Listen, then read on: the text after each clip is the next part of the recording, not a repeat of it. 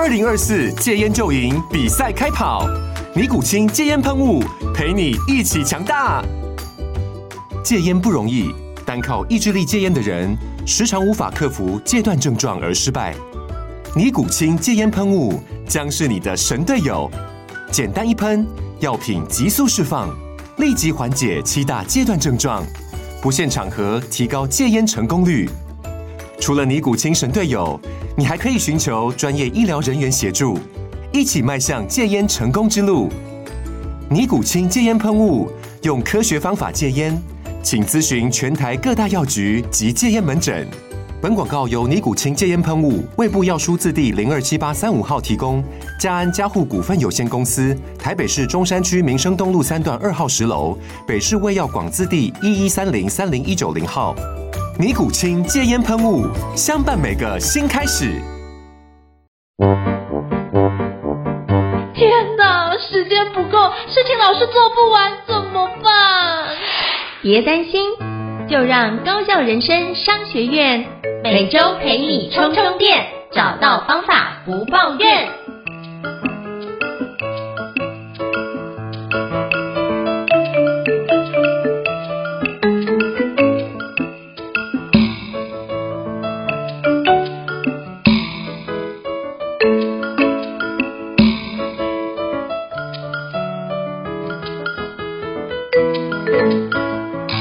大家好，我是赵英成，欢迎大家来到高效人生商学院的新书访谈节目。我不知道各位在职场的过程或在生活的过程当中有没有遇到很多烦恼？那我相信我们在人生过程中本来就是遇到很多烦恼，然后不断的在解决很多困境跟烦恼的过程的路途上。那最近呢，我读到一本书，我觉得真的是非常棒，想推荐给各位读者。这本书的书名叫做《还烦恼吗？樊登的人生智慧解答：一百种以上应对生活、突破思考困局的清醒指南》哦。那这本书的作者是谁呢？这本书的作者是鼎鼎有名的樊登老师哦。那樊登老师之前就是在内地有一个叫樊登说书，那目前叫做樊书的一个 App 里面，那包含里面有非常多的一个会员，他就讲了很多书，我听完都觉得哇，真的是把很多的内容都用非常浅显易懂的方式做很。很有效的一个梳理哦，所以我发觉就是很多的困境，樊登老师都做一个非常好的解答。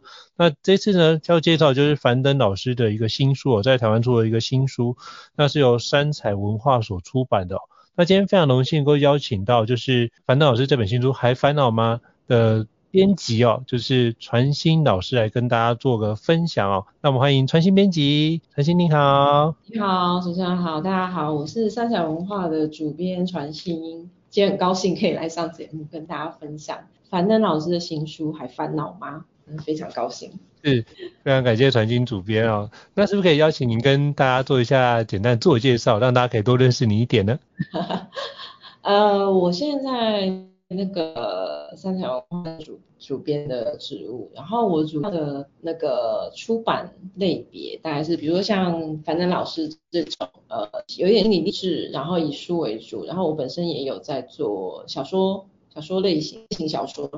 的出版，然后。社会科学跟科普类也是我有在经营的一些类。那我们三采有出版非常多这样就是多元范围非常广泛的书，然后也希望大家可以多多多参考我们三采的出版品。好，非常感谢就是传馨主编跟大家自我介绍。那是不是可以邀请传馨主编跟我们分享一下当初怎么会接触到樊登老师这本还烦恼吗这本书的一个契机呢？因为我相信每一本书就是会经由出版社出版都有。跟这本书的一些特殊的缘分哦，是不是可以邀请你跟我们分享一下？是，那个呃，其实樊登老师之前在三彩就出版一本书，叫那个嗯，那个读懂一本书。对。那其实像主持人刚刚有介绍嘛，就是说。樊登老师他之前在在中国就是有创立樊登读书这个平台，然后这个平台现在的 App 的会员其实已经超过六千万了啦，它是非常大的一个阅读推广的平台。那像前一本书，呃，读懂一本书，其实写的就是说樊登老师在怎么样呃读一本书，然后并且把它内化之后，再产出自己的观点，是真正的读通一本书。所以那时候我在做。呃读懂一本书的时候，其实就非常佩服樊登老师他的阅读跟理解力，跟拆解吸收这种这些能力，所以我一直有在关注樊登老师的出版品啊，所以呃那时候后来发现说，哎，樊登老师有今年有新书了，然后这个题目我觉得其实呃是跟是延续读懂一本书的那个概念，就是。我们的概念其实都是以书为引，我非常认同樊登老师的这个这个想法，就是你所有的事情，所有的烦恼，你读懂，你只要能够读书，不要放弃读书这件事情，你一定会在书中找到答案。所以这本书就是《台湾老妈》，其实就是真的在呈具体的呈现你人生这六大领，它里头书里头有六大领域嘛，这六大领域其实就是我们一般人呃。最常最常的呃最常会有烦恼的部分，是工作、生活、家庭、感情、人际，还有教育，就是你求学这一种。那其实这六个领域里头，到底有什么书可以帮助你的烦恼？可能很小，可是一定有书可以解决你的问题。它可能只是短短一句话，可能是一个方法，可能是一个概念，可是。你一定可以在这本书里头找到一个指引。那我觉得这个概念其实非常对读书的人，或者说可能一般比较没有那么爱读书的人或者什么，其实它都是一个非常棒的引引导入口，让你了解书。我们读书不是读，就是除了我们读到一些娱乐、读到一些开心之外，那书可怎么可以活用在我们的日常生活？这个概念是我当时那时候在。选的就是在看遇到这本书的时候，我就很很受吸引的地方啊。嗯，我觉得这是很棒，因为像我自己很喜欢读书，就是之前我也听过类似的讲法，就是。天下没有新鲜事。那如果你可以透过阅读的话，其实你可以透过很多古人的智慧去找到你可以解决你这个问题的一个解决方案哦。所以重点是你如何带着你的问题的意识去找答案。嗯、我觉得是用在看书，很多时候是找答案，不是为了看那一本书。所以我觉得那时候我在读樊登老师这本新书的时候，包含前作就读懂一本书，我也是看了三四次哦。然后从里面觉得哇，很多的环节对我自己在解读或解构一本书的时候有很大的帮助，所以非常感谢三彩文化的一个出版，那 对我来说帮助很大。谢谢，不会不会，谢谢。对，那我也想要请教，就是传信主编哦，就是您当初在编辑就是这本还烦恼吗？有没有遇到比较挑战的一些事情？因为就我来看，这是一部呃相对厚实的书籍哦，嗯、因为其实像。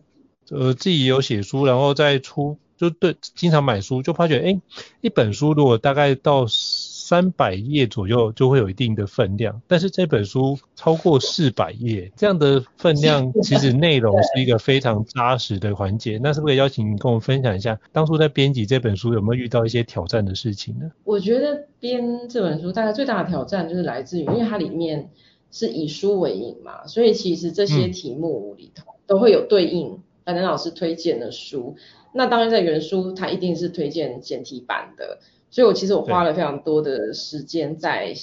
整理这个书单，因为我觉得对樊对所有这个书的读者，无论他是樊登老师的粉丝还是新透过这本书才认识的，其实很有价值的就是这个书单。那其那那时候其实费了蛮多功夫在一本一本查证，说哎这些书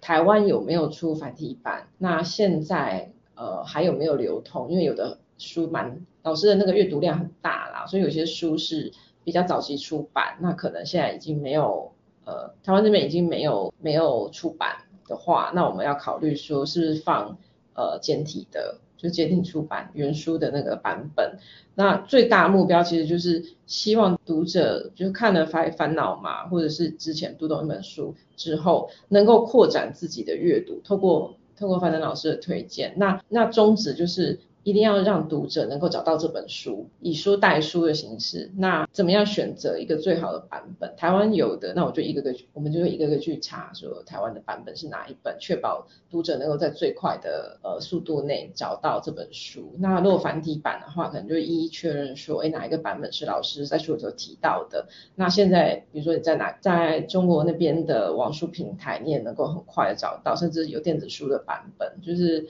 我觉得最大挑战大概是。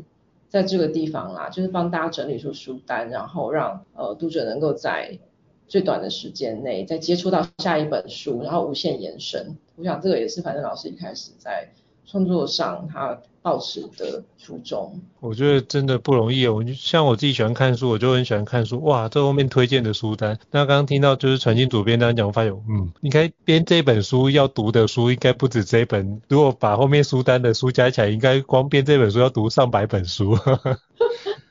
真的不容易。我觉得樊登老师的那个。推推坑能力很强，因为我们之前在做那个读懂一本书的时候，边边编辑就边下单买书。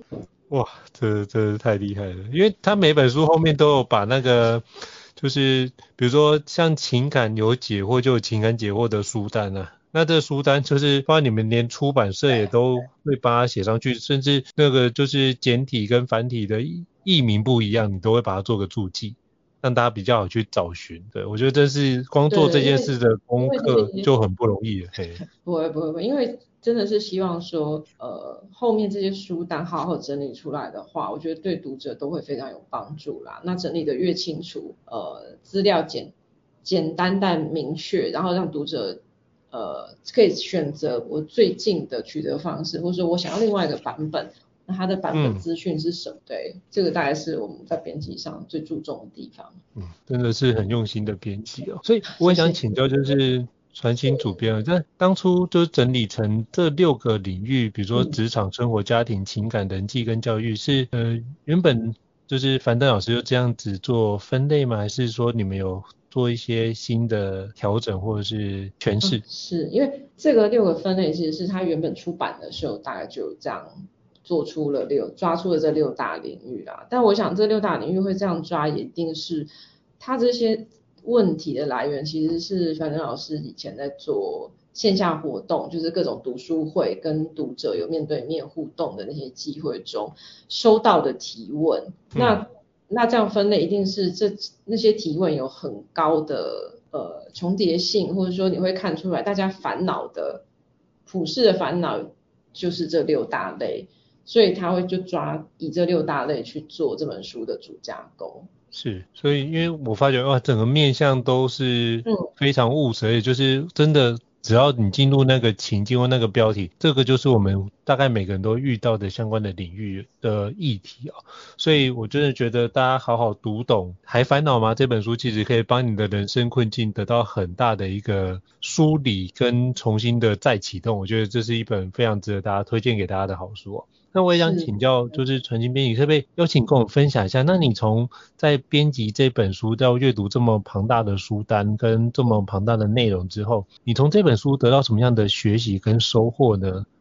以我自己编辑来讲，其实我在编这本书的时候，呃，我觉得一种收获是在于说，它提醒了我，其实很多事情，因为我我本人也会有烦恼嘛，我也只是一个普通人，嗯、对。那无论就是在他提到这些领域里头，或多或少都会有一些。然后我觉得在编辑过程中，我在读樊登老师的一些观点的时候，我会很强烈的感受到说，哎，其实有些东西你就是有一个念头转过去就松开了，就是你所有纠结的部分，其实有的时候抽离来看就没有这么没有这么难。但是你之所以会纠结在那边，就是没有一个旁人，或者说没有一个另外一个，就是比如说像他里头提到书或者什么，给你那一个。转念的关键点，那我觉得，我觉得樊登老师他很厉害一个地方就是说，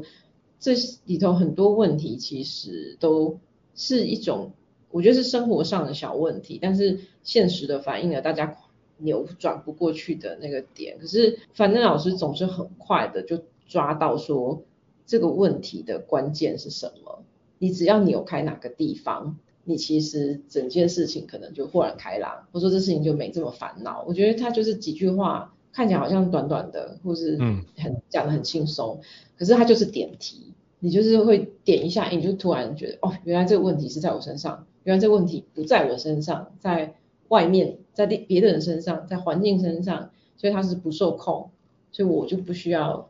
跳进去纠结这样子。就是我自己在编的时候，其实我也获得很大的帮助。是，所以其实就是像传馨主编所说的，我们自己在看这本书的时候，其实也可以思考一下我们目前遇到的一些困境，然后或许就里面的几句话就会帮助我们迎刃而解，然后或许开开启我们另外一种新的思考的角度或框架，那我们可以继续前进哦。那我一些可不可以邀请就是传馨主编跟我们介绍一下，比如说像里面有提到的几个面向，比如说像人际关系，很多时候会是一些生活的一些困扰，嗯、那是不是可以邀请你跟我们分享一下，就是樊登老师在书中有没有提到一些应对的策略呢？有，因为呃我自己蛮喜欢一篇，就是这也是我个人，嗯、比如说有一些。呃，自己个人生活上，朋友也会反映过的事情，就是在书里头的社交的第二 part 二社交里头有一个题目是，是叫做“周围的朋友身上全是负能量，我该怎么办？”哦，对，我有看到那篇，对，那篇我也我我有感觉到，嘿，是，请说，请说。对对对，我觉得那边很写实啦，因为我有时候也常收到说别人跟我讲说啊，那个谁谁谁就是负能量很强，然后就造成友情上这种就是是好朋友。蛮亲近的，或者说同事或者什么，可是因为负能量太强，会让人觉得很不舒服。在跟他在一起就觉得气场很不好，或者是嗯磁场或者什么、嗯、对。但是我觉得还呃，樊登老师有提书里头，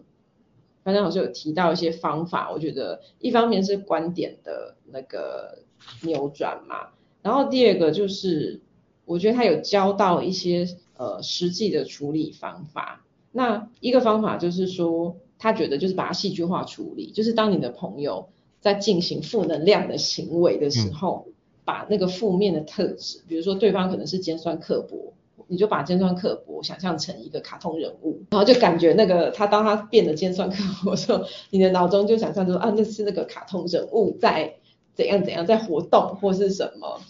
然后比如说呃书里头的建议是说，哎他在。抱怨或是吐苦水或者怎么样骂的时候，你就把它想象成唐老鸭在呱呱呱，对对对，这种就是把整个对对，就是把整个画面戏剧化的时候，有的时候可以帮助你抽离那个情境，然后把那个负能量挡在你的外面，或者说你就提醒自己说，哦，好，现在就是唐老鸭时间到了，对你的影响就会，对，就是。影响就会降低，当然他这个也心这种方式也是有根据的嘛，他就是心理学上所谓的解离，嗯、就是你怎么样抽离那个状态，把自己跟环境跟那个状态切割开来，你就会比较，就像弄设一个结界一样啦，就是照顾自己的情绪有一个界限，对啊，那当最关键的就是，我觉得樊登老师讲很好啦，就是当你跟负能量的人相处的时候，其实关键是在于你怎么看待友情这件事情嘛，就是。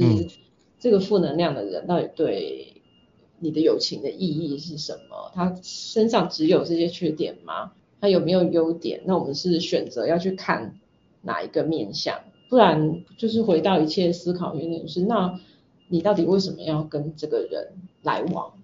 继续相处下去？其实从这个角度想，这个问题可能就很好解开了。你可以参考呃樊登老师的做法。或者是说，你从这个思考点去思考的时候，也许你就会生出自己的做法。嗯，是。因为里面他也提到就是《论语》嘛，就是无有不如己者。那对这个部分，就是我们会思考一下。我觉得像我那时候在看这一篇的时候，我其实有一个延伸，就是嗯，我觉得不应该是去往外看，或者是我可以多一个角度，就往内找，就是我能我可以做哪些事情去。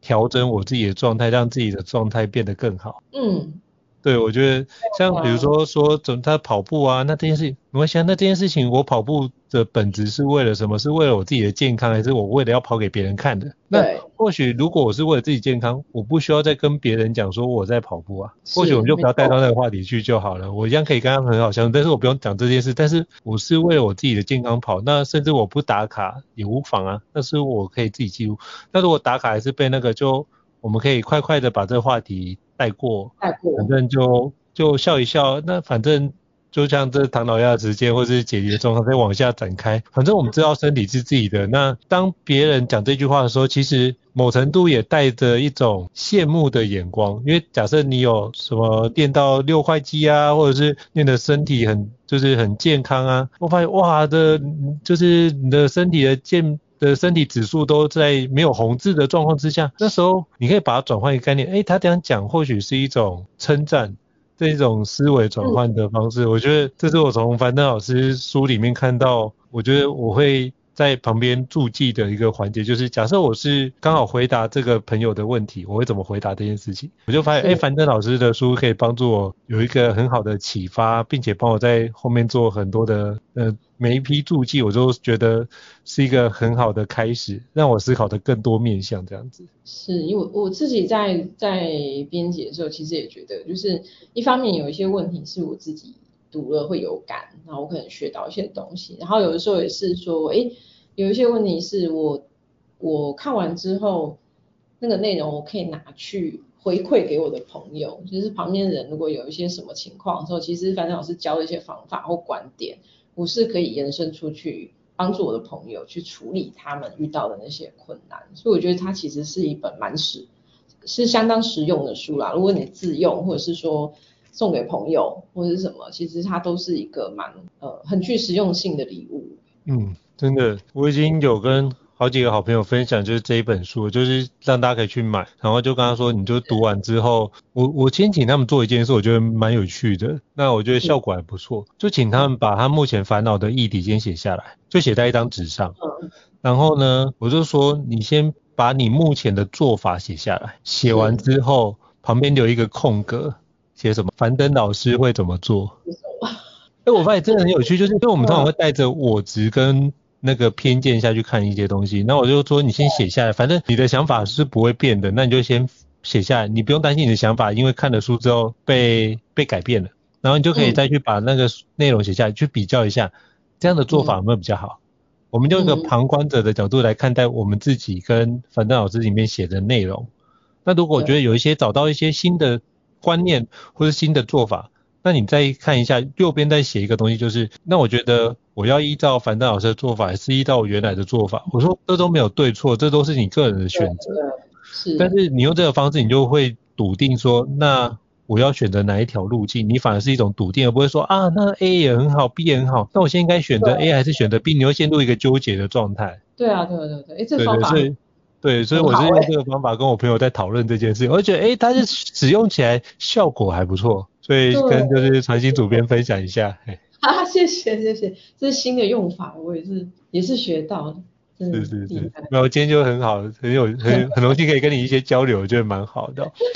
那我也想请教，就是就是传新主编，就是在这本书，其实樊登老师提供了很多书单跟金句重点啊。那对我也想跟你请教一下，像如果当读者拿到这一本就是新书的时候，他该怎么阅读，或是该怎么样去理解跟吸收？里面的一些知识或金句，你觉得怎么做比较好？呃，我的方法有两种啊，应该不是说，嗯、呃，应该不是我的方法，是我的建议有两种哈。一个是我觉得这本书要不需要从头开始看，你可以从你最有兴趣或者说你最烦恼的那一题那一个单元。直接进来看，因为它其实可以不需要照规则走，就是不需要从头读到尾，你可以随时把它当当床头书。当你觉得有当成工具书，你觉得哪一个烦恼你比较现在需要当下解决的，就翻开来看。它可以它可以散着看，反而我很推荐散着看，因为你可以比较理解，比较去感受说，诶，当一个问题被解决的时候，那个那种呃观点快速。扭转跟纠结处被松开的那个感觉，所以我觉得可以轻松的使用这本书。那第二个是，呃，我可能特别提一下关于，因为我们后面有编了一个那个总结时刻，其实就是把每一个单元里头的每一个章节，哎，老师有一些特别重要的句子，就把它收录起来嘛。那这个这个部分总结时刻其实本身就像是一个金句页，所以有的时候我觉得其实，呃，直接看这有的时候。你选一个单元是，比如说人际部分你比较困扰，就是所谓的 Part Two 社交部分，你可以、嗯、也可以直接看总结时刻，这里头一些应该会有一些呃某一句话会对你特别触动，或者说特别有感。那再来就是说，其实，在每一个小单元的部分的最后一页，我们会做一个呃单页，然后你有一句话，然后那句话旁边我们有画一个线，这一。这一页是一个特别设计，它单独放了一个金句，然后我旁边设计那个那个线条部分，其实是呃，它是一个空间，让读者如果对这句话有感的话，其实你可以自己在旁边写一遍，因为我我们我会觉得呃，你对某些话有感或者什么，除了用读的方式之外，其实你亲手再写一遍，提醒自己，那句话其实会变成内化，会让你更吸收进去，或者更有感。所以我设计的一个页面，那个空间就是，呃，可以让大家把自己最有感或或最觉得诶有帮助、有功能的那一句话，可以直接写在书上，然后加强你对这句话的那个那个用处。这样子，对，这是一个小设计啦，就是说，哎，如果大家有兴趣的话，可以在旁边做一些注解或写法。那当然没有的话，你其实翻到那个总结时刻，直接看那些金句也无妨。那想要参考的话，那总结时刻后面就是单元书单元的书单。那有兴趣的话，其实就找上面书来继续延伸阅读。我觉得这都是很好的方式。嗯，好，非常感谢，就是。传馨主编跟我分享，因为我自己常阅读，就发现，哎，这个设计是非常有趣的设计。因为平常书不会再有一个就是总结时刻，因为它通常会出现在每一篇的最后，但我却发觉，哎，这次的总结时刻是在每一个章节的最后才做总结时刻。对，所以等于是透过这个章节的所有内容，大家可以知道，哎，这个问题的面向是非常多元的，所以我们可以透过这个总结时刻，帮助我们可以快速浏览。这个章节的一些重点内容，然后也帮助我们做一个重点的复习哦。我觉得真的设计的非常用心诶，这个超超厉害的设计，我也学起来的这样子。对，我我那时候也传给我的就是合作伙伴看，说，哎，这次的设计很有趣，你可以参考看看。我觉得我觉得这设计很好啦，就是说其实读完之后，呃，我相信班长老师也会希望说有一些东西是呃让大家最大化的吸收，所以才会有。总结时刻这样子的单元出现，我觉得真的是很棒的一个呃思考的模式哦。因为我真的觉得像像传馨主编在思考这件事的时候，是真的非常以读者导向在思考。哎、嗯，在哪个地方可能会画什么重点啊，然后做一下笔记啊。嗯、那我觉得都是一个非常推荐大家可以好好看。真的这本书我真的已经读了两次了，所以真的帮助很大。谢谢对，那我也想要请教就是。传心主编哦，那像这一本书，我们目前有没有什么样的新书分享会，或者是相关的一个优惠活动可以跟我们听众分享的吗？呃，我们其实本来会，大家会很希望说，班正老师可以有机会来台湾，或者说像跟主持人这样对谈。但比较可惜的是，因为班正老师非常非常忙，所以可能没有办法有呃亲呃，比如说分新书分享会，或者是这样子亲自的活动。不过我们现在在网络上会有很多呃。呃，阅读的分享，那优惠活动的话，其实大家我们都会有一些那个线上合作，那其实可以大家随时在 IG 上或者脸书上追踪，呃，三彩的 FB 或 IG 或是 Hashtag 搜寻，就是樊登老师这样子，都会找到很多那个新书的资讯。好，我到时候会把就是三彩文化的相关的那个资讯。呃，还有樊登老师的书籍的连接放在这集 podcast 的资讯栏位当中，那各位听众就可以自行的去取用。那再次感谢就是传新主编的莅临来跟我们做这么精彩的一个分享，因为这样我们可以了解在编辑很多书籍那个不为人知的小故事，以及我们在编辑这本书的时候有。呃，编辑团队的一些巧思，以及背后所花费这么大的一个功夫哦，我觉得这件事情都是我们在读一本书，大家都真的要非常珍惜得到出版的每一本，都是很多的团队，很多的。专家用了非常多的心力去编辑出来的，我觉得都是非常弥足珍贵的。那如果各位听众觉得高效人商学院不错的话，也欢迎给我们在 Apple Podcast 平台上面给我们五星按赞哦。你的支持对我们来说也是很大的鼓励。那如果还有想要听的什么样的新书呢？也欢迎就是留言或讯息让我们知道，我们陆续安排像比如说像传馨主编这样的一个专家来跟各位做个访谈哦。再次感谢传馨主编，谢谢。那我们下次见，拜拜。谢谢。高校人生商学院，掌握人生选择权。